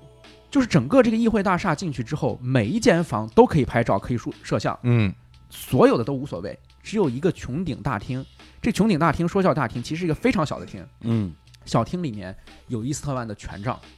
哦，玉玺，玉玺啊，有的时候右手也会放在那儿。哇，啊就就就是那个就是他那个圣物生圣物物对，国家的盛气、国家民族赖以凝聚和承载历史记忆的宝贝都在这儿。哎呀哎呀，当时我离它有多近呢？啊，基本上就是一个红颜色的这个嗯，软软绸子嗯荡在那儿，象征性的拦一下一块玻璃，一米就一米，想拍就可以拍就到，你伸手就能摸到他的手，对，哦就可以像诺基亚一样摸不是，到，那不是不是，那 不是那是不是 还是还是会放在什么玻璃罩里？会放在玻璃是上啊吧？哦也不能轻易让人摸到对吧？ 不能随便握手，这当是然，了，对人家摸坏那了圣物，而且就是不是不能拍照呀？啊，不能拍照，对不吧能拍照。啊，呃，你到那儿之后，他会给你讲，这就是我们民族的盛气什么的。嗯嗯，嗯这个团在那儿站着的时候，后面啊四个角儿，一个角儿一个卫兵，卫兵是拿着自动步枪的那一定，那一定，国国宝啊，国怎宝，么着不是你国宝。不是你掏手机拍照就扫扫你，手机应该还好，你要是伸手过去，估计哦得就得突突你了，就对对对对得突，对这应该不允许的，是啊，所有的这个匈牙利的嗯历史记忆和匈牙利最值钱的东西全都在这儿，嗯所以再加上这个建筑，你就可以感觉到，如果匈牙利或者是布达佩斯，你只有一天时间，而这一天时间又只能去一个地儿的话，嗯，我推荐就去国会大厦，哦甚至刚才我说的哎，愚人堡和城堡山都不是最重要的，哎呀国会大厦可以看到匈牙利最灵魂深处的东西。哦，那这个地方除了你说这个展示哈，这个嗯国家就是其实是权力象征，对权力象征这个这个三件东西以外是。权力象对征，它还有没有那个其他，比如说一些像什么呃文物啊，或者历史的介绍一类这这种展出呢？啊，有也有，不仅有讲国会大厦是怎么修建的，嗯，也会讲为什么要修建国会大厦这样雄伟的建筑，嗯以及这个地方作为国会大厦今天对外开放有什么样的意义。嗯呃，匈牙利有一点非常有意思，就是匈牙利有三个国庆节，啊，匈牙利有三个国庆节。那么多国庆节，啊对匈牙利的第一个国庆节是三幺五，哟，三幺五。维权了，这质量好啊，哎这个对国庆节啊，李叔说的没问题，嗯就是维权，哎，因为在一八四八年的时候，抗击哈布斯堡的三幺五革命爆发了。哎哦匈牙利人抗击哈布斯堡帝国的三幺五革命爆发，那个时候还没有有这个奥匈帝国合为一体，那个时候人们抗击哈布斯堡帝国，自己认为自己有了自己的民族意识，我们是匈牙利人，我们不是你们的附庸，啊，所以今年或者是去年每一年。到三幺五这一天的时候，他们会手持国旗，佩戴红白绿三色。匈牙利的国旗是红白绿三色的这个袖章，是然后会念一句诗嗯：“生命诚可贵，爱情价更高。”啊，若为自由故，二者皆可抛。匈牙利最著名的诗人裴多菲的诗，大家一起念这首诗，对，大家会念这首诗。我哎呀天呀，太浪漫了对太浪漫啊，这个在这个中国八十年代，这个大街小巷大家都都对都啊，念这这是首当诗年我们我们小时候对特别流觉行，得就好像这个所谓的外国诗歌对最有名的最有名的第一句就是 Number 它觉 number one，觉得这首诗倍儿缥缈，倍儿有意境。没想到是庆祝三幺 五的，哎，我跟你说，所有的美好的东西啊，都被小史打破了，真的。第二个国庆节是嗯八二零，八二零国庆就是我刚才说的那个伊斯特曼，圣右手的伊斯特曼，嗯右手的主人。呃，一零八三年丰盛是在八月二十号，哦这个时候，候就会有很多人在国会大厦门口，在多瑙河沿岸评选生日蛋糕，给国家做的生日蛋糕。嗯，然后把最好的年度生日蛋糕选出来，放在一个帐篷里面去卖。哎，哎，哎这，是八二零国庆节。哦，真正我刚才说的，与这个国会大厦相关的、国会大厦利益的、国庆节，其实是幺零二三十月二十三号的嗯这个国庆节。这个国庆节是纪念他们抵抗苏联的，纪念他们抗苏胜利。于是有了这个国庆节，在这一天，国会大厦会免费开放，就不用掏我刚才说那二十多欧的门票了，你就可以但是免费进去参观免。费是免费，哎，那排队的可就更多了吧？，对，这就是免费的代价嘛，没有什么东西是真正免费的嘛。是跟那高速公路似的。嗯，有别别提了 啊，那个太可怕了，那个上面说俯卧撑了，什么跳绳儿什么的，打麻将，我操羽毛球打羽毛球，我的妈呀啊！那但我这么听起来，感觉啊，它虽然有三个国庆节，哎那其对实大家可能过得最隆重应该是十月二十三号的那个吧啊，，对对吧？呃，嗯其实第一个三幺五也还可以，三幺五和十月二十三，对应该是这三样幺五应该有晚会，还就是比较热闹。对，三幺五有晚会。对，可能明年什么东西不能买，什么风口儿。 好好好好对，哎呦，那个那布达佩斯是不是差不多你就转完了？哎，布达佩斯呢，其实还没有完全转完，哦应该说，呃，剩下一个点，这个点呀比较重要，嗯但是很多人会忽略，嗯因为它不是一个需要买票的景点，很多人会在商业街沿线把它给误过去。哦呃，这个地方叫英雄广场，嗯，哦英雄广场是布达佩斯最重要的广场，但是广场这个概念与我们中国人理解不一样，中国人理解广场四方形的很大，得特大但英雄广场很小，嗯英雄广场很小，它中间有个纪念柱，两边一些雕像，这些雕像是一百个百家丽天使，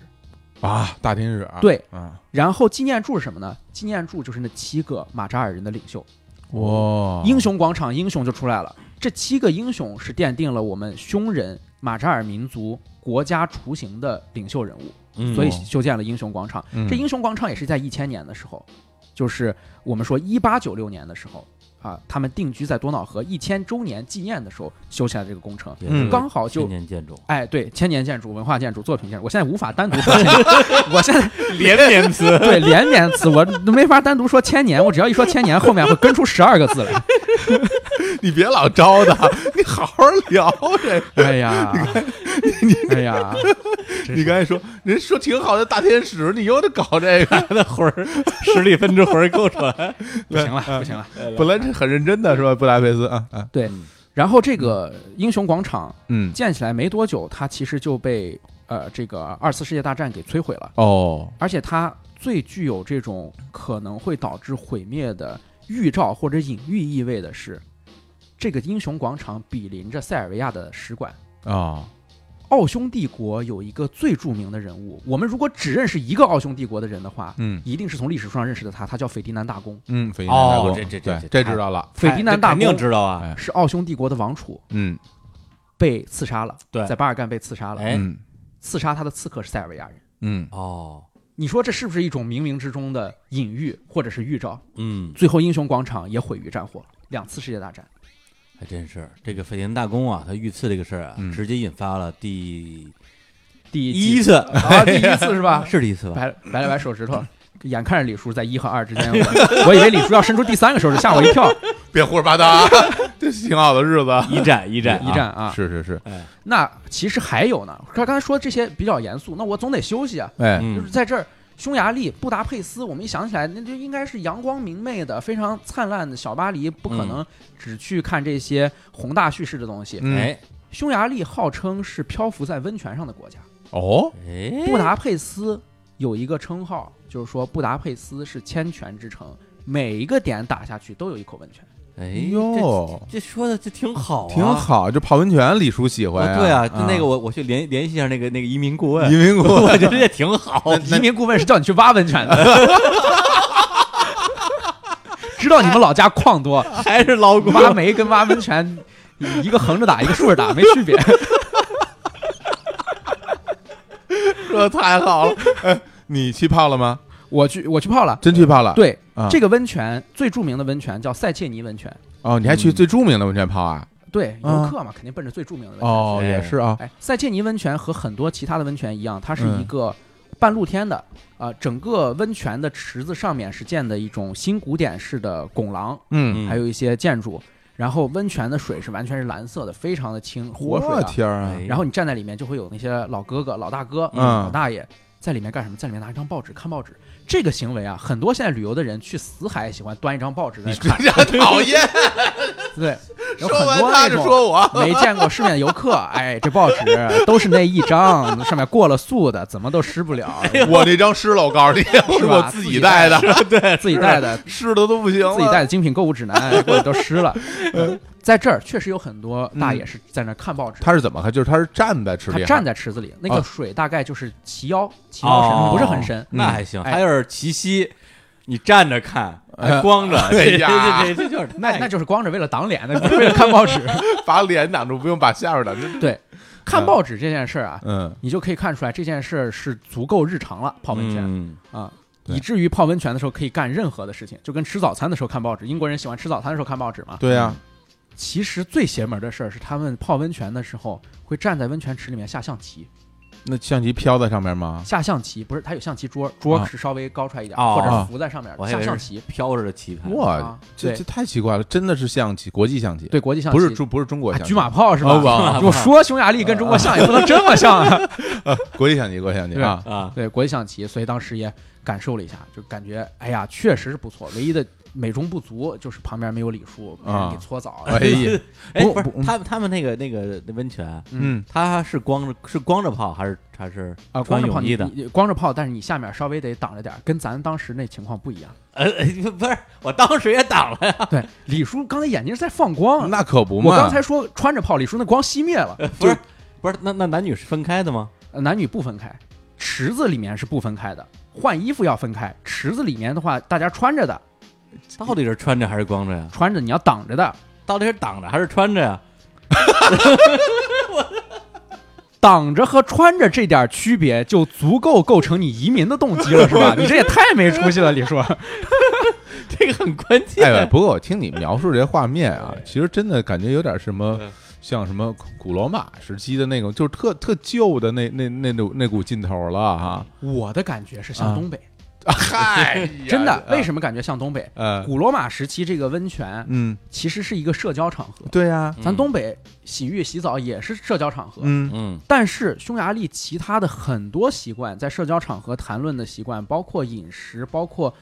很多东西，都跟东北非常像。哦，你说说饮食有什么像的？比如说嗯吃肉，我们吃肉，东北喜欢吃炖菜，对，嗯匈牙利是欧洲最爱吃炖菜的国家，哦，这个倒是，这个特别重要，真的呀啊，它匈牙用利会用很多的香料去炖肉吃。哦哦，对，一平锅也是这么说的， 啊，说那儿的口味非常接近中国人的口味，是 吗？真好吃。哎，我想起来了，对，各种乱炖。嗯你如果喜欢吃汤汤水水的嗯东西，而又当时找不到中餐的话，嗯，其实吃匈牙利本地菜就够了。哦，啊，炖牛肉是非常的有名的，土豆牛肉汤。哎呦土豆牛肉那样一炖，对吧？嗯还有青椒甜肉、鱼汤，吃煎饼，匈牙利人吃煎饼。议会大厦门口就有一家非常有名的煎饼店，就叫议会大厦煎饼。不是他煎饼里放生菜吗？辣条， 不是中国式的还煎得饼，放辣条是吧？不煎中饼国式卷一切，嗯对，口味比较重， 嗯哎，比较浓油赤酱，嗯，然后分量相对比较大，嗯，价格低，实惠，又爱泡澡，澡堂里聊事儿，这不东北吗？哎呦，听着让人十分向往，挺喜欢十分的。向往。对，我觉得这地儿的确的确挺适合李叔的。哎是啊吧？对吧？你回回头再跟你那个什么呃投资什么什啊么的，这我都不知道叫什么名老儿，公移民，劳工移民，老公移民，劳工移民中介。跟人跟人跟人联系对联系。我身体还 行，还行我我还我 还挖得 动， 还能干两年还挖得动， 敲都带着 呢。哎 呦行，那这个布达佩斯基本上你就我玩的差不多了哎，对，布达佩斯就差不多了。啊。一般其实我听人家之前出去旅游啊，到匈牙利好像就只去布达佩斯，对对可以，其实是够的。对，好多人就说什么到了布达，而且都都反映啊，嗯听我身边朋友去什么刀老师什么的，就说布达佩斯特别好，嗯，对，特别值得一去。哎，但是小史听说还去了其他的地方是吧？对啊，之所以我刚才说只去布达佩斯也够，就是因为其他地方都离布达佩斯很近，哦，它基本上是一个北京和通县密云这样的一个关系，基本上你可以把它视为布达佩斯的郊县。那就算是什么这么近，一日游范围内能去的地方，嗯哎，对对吧？对，但是一日可能你就只能到这儿去一个小镇，你不能一日这些全都去了。那你就去哪儿？啊，我去的其实是多瑙河沿岸的。多瑙河刚才我说了，它从南到北穿越了布达佩斯。嗯，多瑙河其实沿岸孕育了无数像珍珠散落一般的嘿，小镇，嗯这些小镇其实都离布达佩斯啊、不远。那这些小镇首先去到一个就是在布达佩斯北面，一个九十度的转弯就会到一个小镇，这个小镇叫做圣安德烈小镇。哦，哎呦，这名儿起的，这名儿起的不错吧？对，但是中国人会把它翻译成山丹丹小镇。这我觉得这个名儿特别绝对，它堪比把佛罗伦萨翻译成翡冷翠，只不过是两个方向上的绝。对啊，我这啊，就是因为就是因为布达佩斯像兰州是吗？这给人翻译成山丹丹小镇了啊啊，对，山丹丹小啊镇离布达佩斯市区只有二十公里， 哦你坐公交车的话，可以说是几十分钟路程就能到。你听起来有点土，嗯，但是这个华人的中国人的译名，景色是非常好的。整嗯个这个小镇可以说布达佩斯沿岸最明媚、最耀眼的一个小镇。嗯，说它是布达佩斯沿岸的翡冷翠都不为过会有啊，非常的明艳，生活很宁静，没有大都市的喧闹。去到那儿之后，基本上只用干一件事儿，泡咖啡馆。啊它有各式各样的咖啡馆可以去。你去那儿的目的是为了去泡咖啡馆吗？不是，就是啊，哎我就是为了去看一看布达佩斯之外匈牙利的风景。啊嗯哦，而且这些咖啡馆并不像我们说的一些旅游景区那样，哎，那就都来这儿打卡拍照，然后嗯发 Instagram。不是，嗯，这些咖啡馆很多还是大量的当地本地人会去消费，并且由本地人经营的，哦，不是去那种打卡的，不是去打卡的。啊，它构成了一个浪漫的街景的同时，也给你提供了一个深入接触匈牙利人生活的体验。嗯，嗯，你到那儿感觉这人多吗？平时就是大白天的，就很多人在里边喝着聊天儿。呃，咖啡馆里人多，嗯，路上人少，这就说明它是不是给游客准备的？就是你去那儿之后是可以融入到本地人那种宁静的生活中的。嗯嗯，车也非常少，路上很安静，石板路，就是你可以看到石头和石头之间那个缝隙已经非常大，哦就是已经被岁月磨磨砺出来的，而不是那种柏油机动车道，滑不滑溜？呃，滑溜，非常滑溜，弹出滑来不。滑溜儿？哎，真的，时间长的那个石嗯头是新的还是旧的？一个特别重要的参考点就是滑不滑溜。那滑溜容易摔马趴呀，滑就摔马趴，它也是老东西。这什么话？一个北京人进入中年的标志，就是看到什么东西都问他盘出来了没，没盘出来我就要贴上去。这这刚才几个对话都不都不是人话。 什么叫滑溜？ 摔马趴老东西这种东西都说出这来。这这老物件儿，这老物件儿，然后贴到那儿，拿脸一蹭，这老物件儿，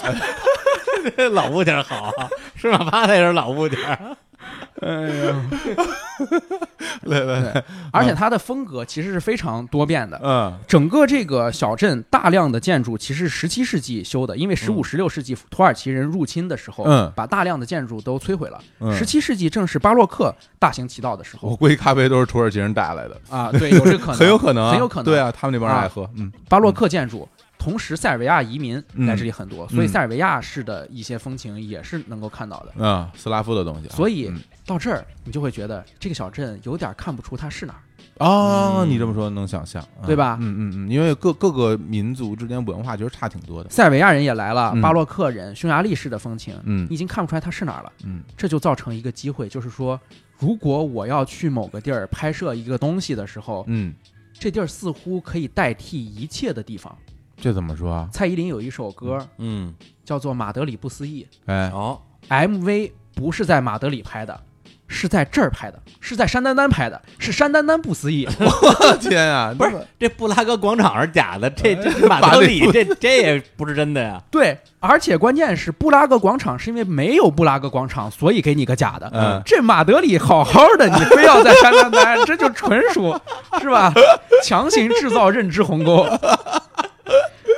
太好了，我觉得这个成嗯为马上就成为这个网红景点了，哎对吧？大家打卡，马德里不思议，打卡、哎打对卡山丹丹，山丹丹山山丹丹丹不思议对，原原名我都忘了叫什么名，剩什么？圣安德烈，圣安德烈，可以啊，那可不是嘛，这跟山丹丹谐音 嘛，圣安德烈， 圣安丹德烈，，哎，圣安德烈，哎，哎好对，嗯好，然后圣德安德烈转了完之后，还转了一个城市，这个城市是匈牙利的第五大城市。哦，它是哪两个字儿呢？它是小猪佩奇的佩奇，就那俩字儿啊，就是那俩字儿。哦我看到这个的时候，呃，我看中文的攻略，我一直以为它是不是佩斯给翻译错了，或者是嗯港台的不同的译法，嗯嗯，佩斯会不会就是佩奇？其实不是，哦，它完全是布达佩斯之外的呃第五大城市。啊，来这儿看什么？来这儿看匈牙利的土耳其。哦，刚才我们刚才说山丹丹的时候，土耳其人来风卷残云一般的把山丹丹原有的一些建筑给毁灭了，嗯嗯然后后来起了巴洛克。但是这里是土耳其人自己在这里修，留下了大量的土耳其遗迹。哦，这个地方啊，佩奇啊，我们说它本身除了是第五大城市之外，还是匈牙利最重要的大学城，嗯它是大学城。匈牙利的很多知名的学府都在这里，匈牙利的第一所大学就是在这儿建立的，而且它是博物馆之都。我们如果对历史和异域文化有兴趣的话，你在这里就可以看到奥斯曼帝国，又可以看到匈牙利的历史文明遗产，其实是东西方交汇的最前沿，又把东西方最珍贵的文明遗产像平行线一样的留下来了。哎，它是像哎呀两条瀑布一样平行流淌下来的。太嗯牛了，匈牙利最好的大学和博物馆在这儿，土耳其最完整的遗迹，奥斯曼时代的东西也在这儿。就是当年的那些建筑是吗？对，它已经有两千年的历史了。我我！天哪，这太值得一去了。哦我觉得这可能佩是奇我听了感觉是对最最值得去的地布方了。达佩斯有多少年历史？布达佩斯一八七三年，嗯，哦，佩奇两千年。我天，哎呦，那它那里边是不是有很还有很多就是像什么伊斯兰的风格的建筑？有对吧？佩奇最重要的也是我去真正要看的东西，嗯其实啊叫佩奇大教堂。嗯，这是教堂啊，对不是清真寺。哎，你刚才说不是清真寺吗？啊李叔可能已经反应过来了，哎清真寺和教堂啊，是可以变又的，改回来了嗯吗？改回来了。哦，刚开始是教堂，十二世纪是教堂，奥斯曼人过来之后变成了清真寺，光复之后又变成了教堂。哦，而且这就是我前面给李叔说的，把星月拔下来放成十字架，又把十字架拔下来放成星月，又拔下来放成十字架，哎呀，这就是历史上的啊历，史，对，这就是历史。而且你在看到这个教堂的时候，你会明显的看到，哎，这不就是土耳其或者是我们看的伊斯坦布尔那种大的清真寺吗？嗯圆顶的洋葱顶，金碧辉煌的，下面是蓝色的。是。啊，然后你进去之后。发现玻璃玻璃的那个基督教的绘画，就玻璃画、啊琉璃画，这就是基督教的东西嘛。嗯玻璃画啊一，看天顶画，又是伊斯兰风格的几何图案，哦然后一圈儿一圈儿里边儿，对对，几何图案嗯，所以在这儿你就会感觉到非常冲撞、杂糅、包容的一种宗教嗯结构。，嗯，我发现小史他真是喜欢看这种文化冲突的哎，这种聚焦的地方，是包括我们之前去那个乌兹别克斯坦，它本身也是这个伊斯兰教国家嘛，嗯，他就带着我说佛，听说那边有一个犹太教的教堂，咱哎，们咱们去那儿看看去。嗯，对，它本身是历史的这个文文明的一些遗迹嘛。对，就是对文文化相互之间又冲突又交融，对然后对对留到现在的状况，是，嗯其实，在当时看，这不就是魔幻景观吗？嗯，哎，在嗯那个年代看，不就是魔幻景还观吗？真是啊。对这个大教堂，你知道它有什么吗？它有四座高塔，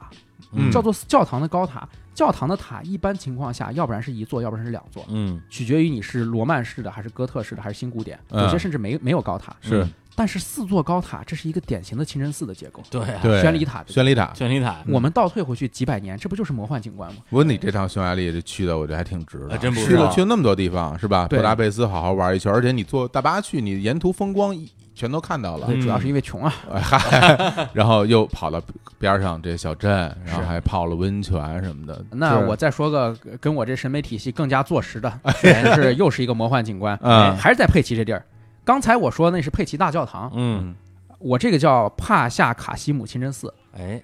其实明眼人已经能够看出嗯是一回事儿，对对呀、啊，是一回事儿。其实我心里也很纳闷儿，凭什么长得都是一个风格的？对，哎，为什么一个就叫清真寺，对一个就叫教堂？哎，没有区别。帕夏卡西姆清真寺，它在佩奇也非常重要。嗯它最人令人印象深刻的是，它刚一修好，嗯，作为基督教的门户嗯建筑，刚一修好，奥斯曼土耳其人就来啊了，来了，啊就是是直直接收了，你知道直吗？接收了。还没用， 没有枪，没有炮，敌人给我们造。 还没用就，这个就这个这个期房啊，这 来了之后直接收房了，我在网上能够查到的资料嗯嗯啊，能够查到的资料年份是模糊的，嗯，但是我可以给你讲一下它大概年份，你可以知道这个速度有多快，嗯多么荒诞。嗯它的建筑修建是一五四三年到一五四六年。啊，然后说土耳其在十六世纪中叶嗯将它接手，这不就当时 吗？嗯这不就当时吗？跑完甲醛就直接入住了， 这把那什么什么柚子皮一扔，哎哦对对对，散完味儿直接进去了。哎呀，哎呀，然后土耳其人在上里面干什么呢？嗯土耳其人在上面创作了这个伊斯兰教的那些几何纹样，嗯然后把十字架拆下来换成了星月，嗯在里面建了宣礼塔，在里面建了伊斯兰教的这个讲经台，嗯这些都弄上了。弄上了之后呢，后来光复了哈布斯堡帝国。其实我们在很早的时候就讲过，它跟奥斯曼土耳其之间的拉锯战争，最终维也纳一役，它赢了，是嗯逐渐就光复了这些地区。对，光复这些地区之后，好的一点是，奥斯曼的那些设计元素被大量的保留下来了。嗯今天我们在这个教堂里面，或者说这个清真寺里面，它现在当然已经是十字架了，但是在十字架的顶上，你往天顶上看，嗯，它有《古兰经》的诗歌，这是非常少见的。哦，我们在乌兹别克的时候嗯都没有见到很多清真寺会有直接有《古兰经》或者圣训的诗歌嗯作为这个装饰出现，一般情况下就两句话，一些格言或者一些名言，对啊两对三句，两三句话，它是整本抄在天顶上的，哇，而这是匈牙利啊，一直留到现在啊，对，这是东欧，嗯这是现在最离伊斯伊斯兰世界最远、离伊斯兰信仰最远的地方，嗯整本的《古兰经》抄在教堂的房顶上。哇，太壮观那了。那个就我我真的想问一下，这个地儿它到底官方的名称是叫清真寺还是叫教堂啊？ 是叫清真寺，那它今天的用途是清真寺还是教堂呢？是景点儿。我就要去那个好的，都有的。对，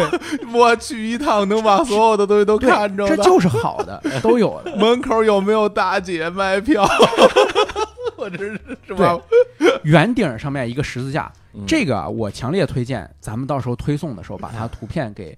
大家看看。推推，推没问对，题。一定得看看。嗯嗯我估计可能没什么人见过一个像清真寺那样的圆顶上建一个豁大的十字架，因为豁十字架也是后来装上去的。你知道，所有后来干一件什么事儿的嗯人、都喜欢把这事儿干极端，哦嗯，还真是啊还。真是这东西它不不是本来就有的，不是本来就有的，嗯本来就有的教堂上面甚至可以没有十字架，尖顶就够了。对对对对对嗯对，有对道理。他非得弄个十字架能把这教堂镇住一样，哎，我得告诉你，我得告诉哎你，啊就彰显一下对，我这就是可教可算堂。啊我弄回来了，刚散完甲醛，你进去，我可算拿回来 了。嗯李叔，我觉得咱们这节目有点危险。嗯，就本来是两个系列的节目嘛，平行是吧？哎对啊小史聊欧洲，对那么十几分聊这魔幻，啊这聊着聊着聊着就就就弄怎么回事儿啊？ 就这就弄一块儿来了。对，哎呀，真是本来这欧洲弄得挺好啊的，特严肃，然后这历史源远流长，讲讲讲讲讲讲讲到，你看讲到 讲到讲到讲到现在，匈牙利这这成这样了，这我觉得也不能完全赖咱们啊，因为它本身这个地儿它就它就哎交融对对， 是吧？地它儿出问题了，它地儿出问题了，不能再聊这它儿地儿没出问题，小时候也不 会去，